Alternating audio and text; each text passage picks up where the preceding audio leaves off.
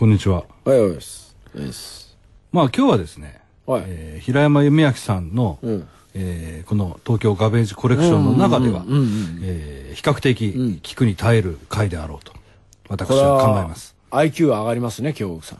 IQ が上がるというかピですね、ンコ立ちです。普段がうん。ノー IQ ですから。そんなことないですよ。普段は、ちょっと照れてやってるんですよ。そういう知的なことをね。知的レスですよ。え？知的。知的レスはいいんですわかんないけど、そういうことでし違ょ。今日は血があります。今日は、はい。血だらけレス。血だらけです。血だるまです。血だるまだはいね。えーなぜならですね、はいよ今日はあの、まあ、この番組ではおなじみ、んえー本津副代表ですね、はい。えー東エリカ様に、エリカちゃんです。えー、東エリカスペシャルみたいな感じでやっていただこうと、そうよえー思っているんですが、いかがでしょう、はい、えーこんばんは、東えりかです。えっ、と、25日、このつい数日前に、あの、本図の本が出ましたので、それのご紹介に参りました。出版。はい。あら素晴らしい。すごいありがとうございます。すごいですねはい。で、あの、今日は、あの、その、本図の編集長の、あの、土屋敦も一緒に連れてきましたんで。あよろしくお願いします。どうもよろしくお願いします本当に師匠土屋です。土屋さんはね、とっても頭が良さそうな顔してますよ、あなた。あの、編集長であり、えー料理研究家であり、両、両剣。素敵はい素敵な感じです。というわけでですね、今日はお二人に任せて、あとは若い二人に任せて、Games Connection. En buena forma, un mes que casado tiene que tenerlo. Pucha, bro. Debo parecerme a ella y así me pareceré a Jesús.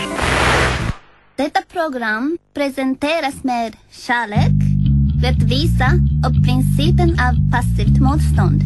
Vi kommer inte på något jävla sätt bråka med våra lyssnare.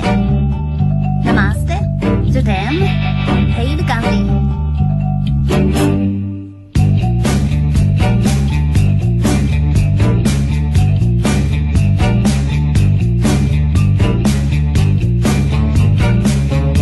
ということで中央公論新社からですね、はいよ。えー発売されました、えーノンフィクションはこれを読め」本図が選んだ150冊。はい。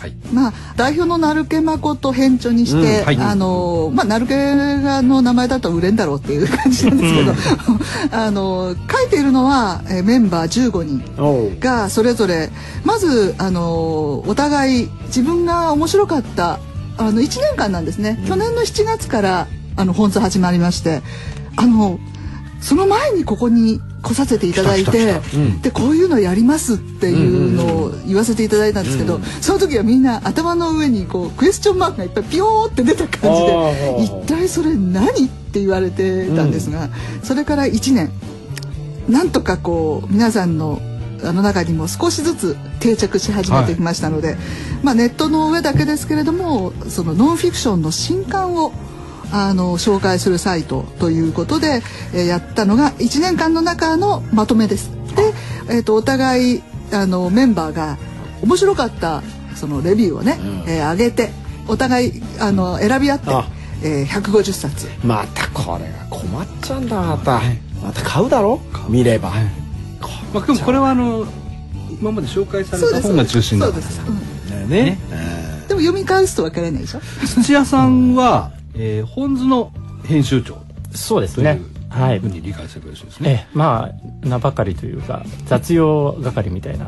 いえいえあの、ね結局し、まあ、あれを紙面と はい、うん紙面とすると紙面としてそれを構成してそう構成したりあと、まあ、あの学生メンバーとかいまして、はいまだその書くのがおぼつかないみたいなのは全部土屋さんにチェックを一回入れてもらうという感じですね。うん、まああの一番最初に集まったあのメンバーの一人なんです。そうですね。はい。代表副代表編集長。そうですね、あの私と成家さんがまあこれをやろうということ、まあ、一番最初は成家さんが一人でやろうということになってたものなんですけども、一昨年の12月になんとかネットの上でノンフィクションが売れるようになりたいねっていうようなことから始まったんです。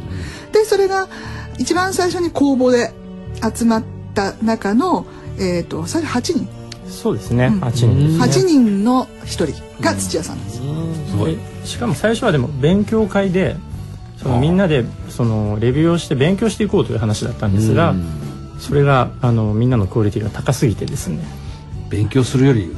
そうそう。勉強するよりもあのみんなどんな本持ってるのっていう話になってあのなるけがもう最初からあその勉強の君たちのレビューよりもどの本持ってるか教えてくれみたいな話になってそれが今あの朝会というのをやってるんですが、その選評会の、まあ、原型ですよね。そうですね東京ガベージコレクションえっと、はい、東です。副代表の東です。おはようございます。よろしくお願いします。とまず一冊目は、今、あの、土屋さんが、おおろ遠慮してくださいましたが、えっと、父と息子のフィルムクラブ。えっと、これは、まあ、デイビッド・ビ・ギルモアで、高見博さんという、もう、黄金のコンビですが、はい。で、あの、息子さんが、まあ、不良になっちゃって、学校に行かなくなってしまって、で、どうしたらいいかっていうので、週3本、お父さんと映画を見る。でその映画を見ながら息子と語るという3年間を暮らしたその中のこうずっと日記みたいな感じです。でもこれはすごくあとお子さんに悩むお父さんとかって言ったらそれはすごくいいのではないかと思います。あの幹部三人が被るってあんまない。これは本当に大当たりだと思う大当たりだと思これはあう。の毎月水曜日朝7時から。ほらどうだね何が？これ朝7時に起きるんじゃないんですよ違いますよ。もうそこにいるん朝7でし時に集まるんです。ょいやー大変だよ。あの最初はだからまあこれねあの変な話ですけど多分脱落者出ると思ったんですよ。いやー出なかったでしょ？出なかった。出ないんですよこういうのえー7時が何時間ぐら2い時間ですね。二時間。でそうすると9時じゃないですか、うん。サラリーマンが結構多いんですね、うん。そうするとまあちょっと遅れて会社に行っておけば出られるのででサラリーマンの人は9時でそれで行ってらっしゃいまああの早朝の補習とか朝練みたいなもんでしょうけど、あの好きでやってる人はね脱落しない。そうなんですよね。いやいややってるとああまあね、うん。えまあ強制的にやれって言われてるわけじゃないので、ね。うん、だからあのみんななんかホクホクきますよね。今日は自信あるぞみたいなね。あ俺は。俺は今日はいけると思う。これは俺はやるぞ。でもだからそうやってこう来る時の顔つけ違うみたいなでそれをやってまあ朝会というのをやるってたら見てみたいという人が増えてきたんですね。見てみたい。朝会を。見てみたい。見てみたいっていうのが出てきたもんですからじゃあ一回やってみるかって言って、入部希望者八いや、うん。8月にですね、うんうん。その公開朝会っていうのをやったんですよ。後悔朝会。それでまあそのね告知をするときにこれ一人も来ないんじゃないかなと、うん。でもまあやるのは一緒だから、朝7時からやってんだから、あ見見たい人が来てくれればいいなって思ったどんんですよ。ぐらい来たんですか？最初が？30人ぐらい。30 10人ですよ。朝7時。それ何なの？そのそんな広いとこでやってんの？いやあの一応その時はあの書店を借り書店さんを朝開けてもらって、うんうんうん。であの下北沢に B&B っていううん。新しい本屋さんができたんですけど、あ。夜はですねあのトークショーやってるんですよ。でそこを開けてもらってやったんですね。で30人も来ちゃったよみたいな感じになったらそのもっと来たいっていう人が出てきちゃったんですよ。そりゃ来るでしょ。困ったね そりゃ。あのアクセスさえ良ければ全国から来るでしょ。いやそれでその翌回翌月9月にもう一回やってじゃあ実はそのあのここのディレクターの小路さん、うんうんうんみんな来ていただいて、うんあの見ていただいたんですけど、その時は50 50弱でしたっけね、どんどん増えるね。で深夜バスで来たりとか。本当か。そうでしょ。あら。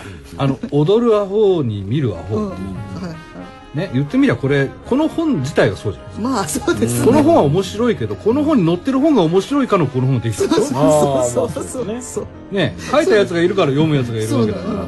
読めって言ってるやつがいてそれを見るやつがいるわけそでし。ょう。まああのいずれ因果応報でですねうん。ぐるぐるぐるぐる回ってんですよ。そうですよね。でその皆さんギャラリはい。ーの中から書き手が出てくる。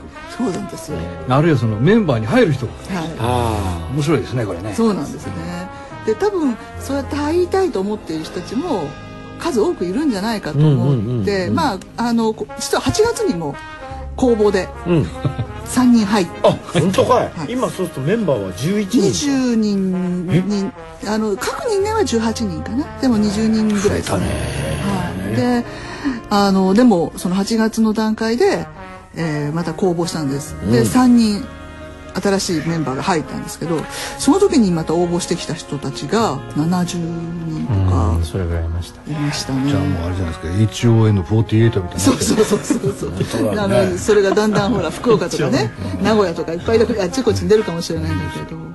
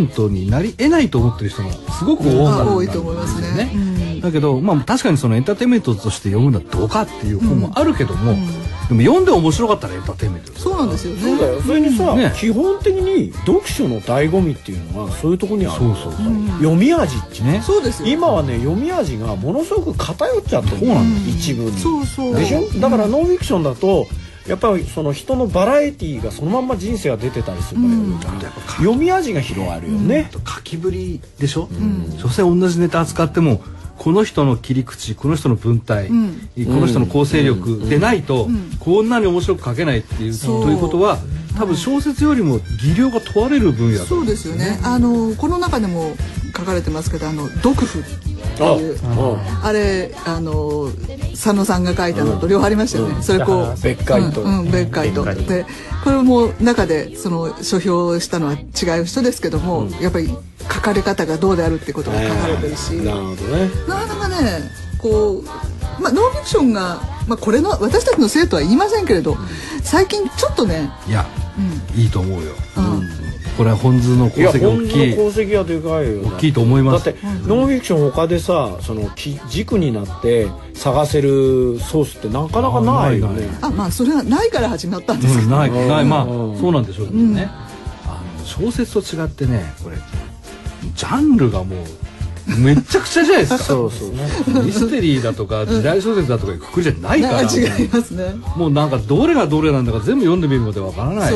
あと、まあ、前京極さんがこれなこれこういうのやるからダメだっておっしゃったけど知らなきゃ知らないでよかったってそうなんですよ本当そう思いますよ。こんな面白いこともうあんだと思ったら類書探しちゃう。ああそうだよ。それがあるんだよね。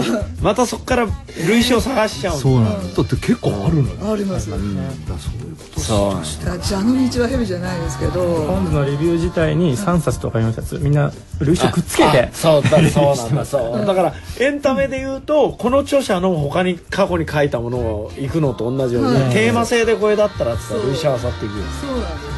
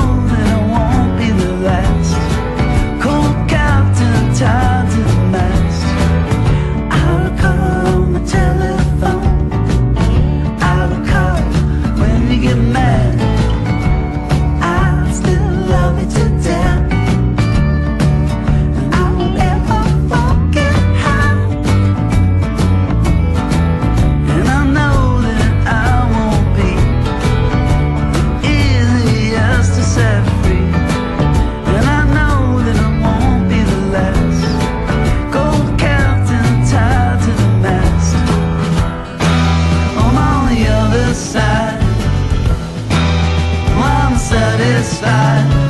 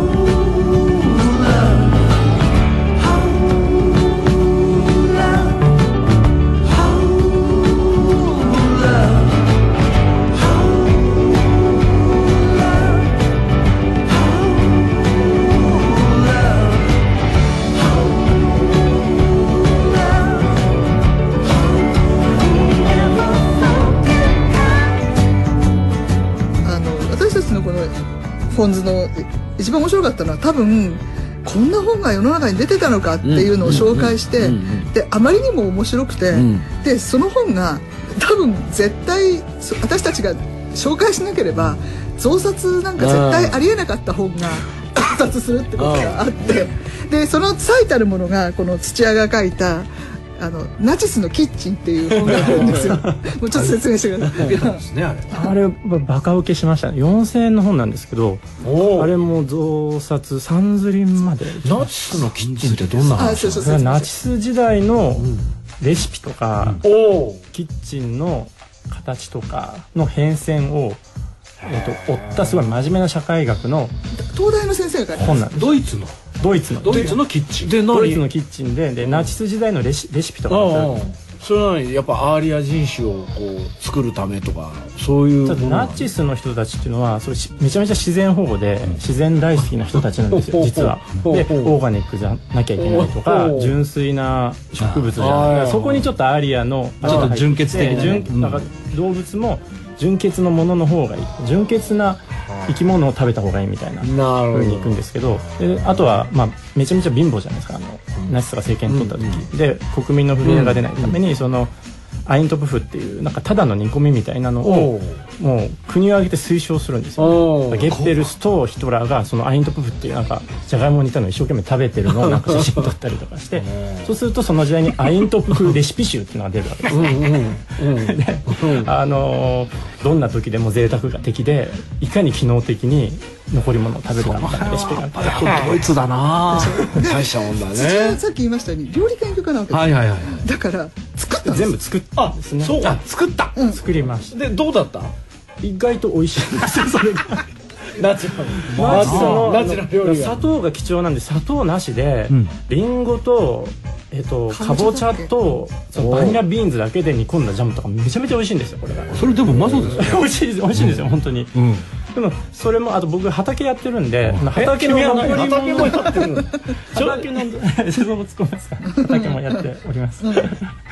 で畑の残り物のじゃがいもで作らなければいけないみたいなレシピがあってそうかと思ってちょっと畑行ってあくずいくず芋を拾ってきてそれで作ったりとか。しかもあのでも考えてみればオーガニックだからね。そうなんですよ。今今風ですよね。そうですね。あとはあのサナトリウムとかそのベジタリアンとかも結構ナチス出あのが発祥だったりして富岡市もそうですけどねそうであのネットじゃないですか。だからその作ってるところも上がるわけです写真とかなんかで。だそれを見ると。それは売れるだろう。レビューの本の評価なのに美味しそうとか それは売れるだろうだからその4000円の本ですし本当だよね。先生が書いた本ですし。東大の先生が書いた本なんて大体4000円とか5000円とかしますよ。でそれが増刷がかかったもんでその出版社の人がびっくりしてだからね。僕はあの本図は積み作りなそのサイトだって言いましたけども、一つもしあの積み作りでない部分があるとしてですよ。あのそうこうしたその学術書とか、ノンフィクションという言い方するよりも、そういうあの研究書とかは、基本的に部数が少ないから、高いんですよ、うん。ね、ところがですねこちらでどんどんどんどん紹介していただいてですね、こんなのも面白いんだってことになるとですね、10円でも20円でも差があるかもしれない。ねつまり3000部だったものがええ。6000部、うん。となると、うん。ちょっと価格にもだいぶ影響がしてくる、あ出てくるわけじゃないですか。そうですよね。そういうことを考えるとですね、うん。長い目で見た時に、うん。これはいい、だってナチスの研究者が出した4000円の本なんかですよ、誰が買いますか？本当だよね。まず知られないで終わっちゃいますよね。あとその書店員さんがよく見てるから本屋行くと積まれてたりするんですよそれ大きいねすごいな現場の人が売ってくれてこその本ですいやそうなんですそれで今回このノンフィクションのこの本を出すにあたって書店さんにあのまあこの本も売っていただきたいんですがこれに選んで150冊もね並べていただけませんか？って言ったら全国10カ所ぐらいでやってくれやり10箇所やりますあのフェアをやややりませんかっていうのも返事。10箇所ですか、はい。ですね今の都都内とかどっか決まってるうん都内はあのなんと八重洲八重洲。福本当かい。えで私たちは全部そのこれに出てる150冊をそれぞれみんなポップ作って、あそのレビュー担当者がみんな自分で手書きポップ的なもの。手書きっぽい手やつ書きっぽく。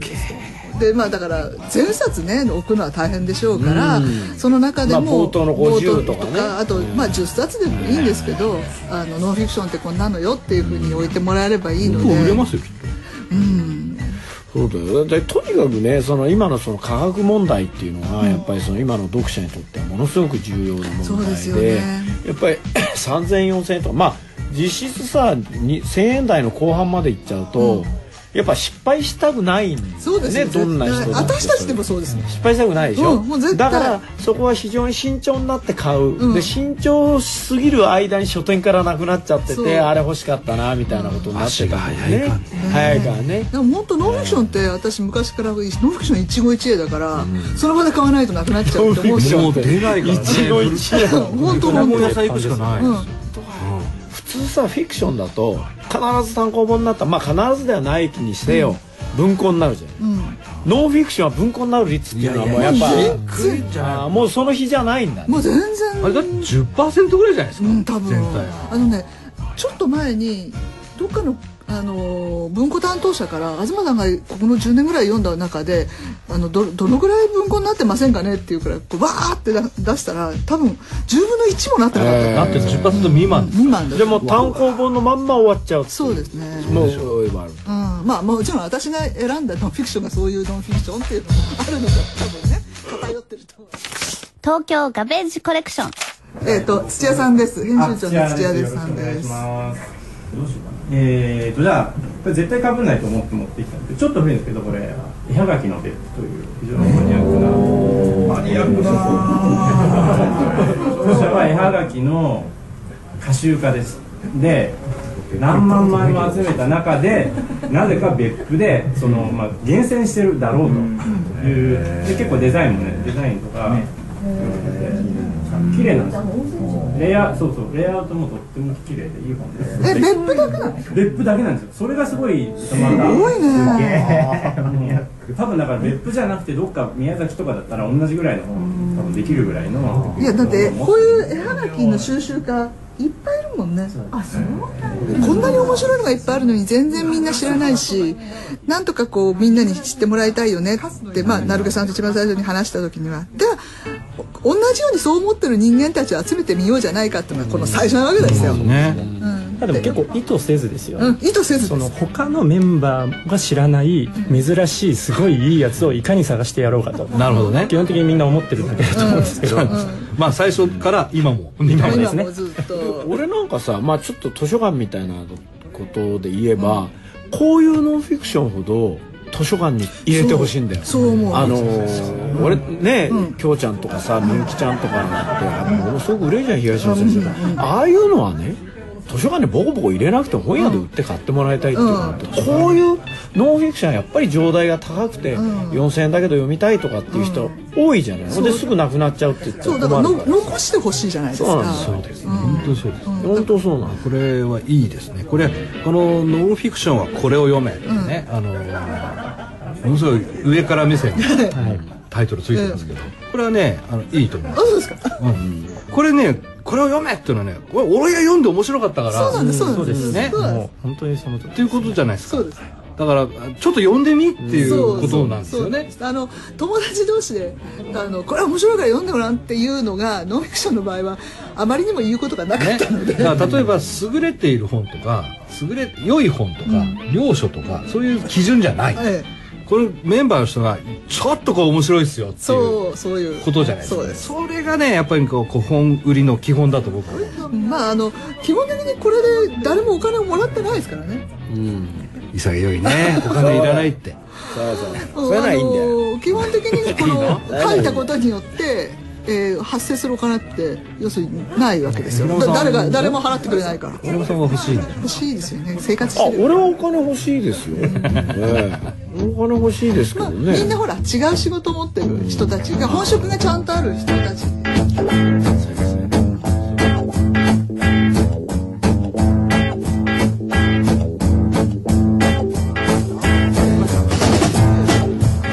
な買おう。お願いします。ね、はい、えー、中央公論新社。あノンフィクションはこれを読め、うん。えー、1300円。そうです、うん、いいじゃん安いよね、うん、ナチスの本より安い、はい、そうです。というわけでですね、はい、えー、このまんま、うん、えー、来週までこの二人にはですね居残りしていただきましてやってもらう、えー、来週はですねスペシャルですよ。またオスペ。土屋さんとエリカ様に、うん。おすすめおすすめ。あいいね。また持ってきてね。はい。なので、えー、来週はあのー、エリカ様のブックコーナー、うん、ファン。必聴ですよ。必聴だね。はい。まるまるおすすめコーナー。ということで来週も来ていただけますでしょうか？はいよろしくお願いします、というわけで今週こんなもんだね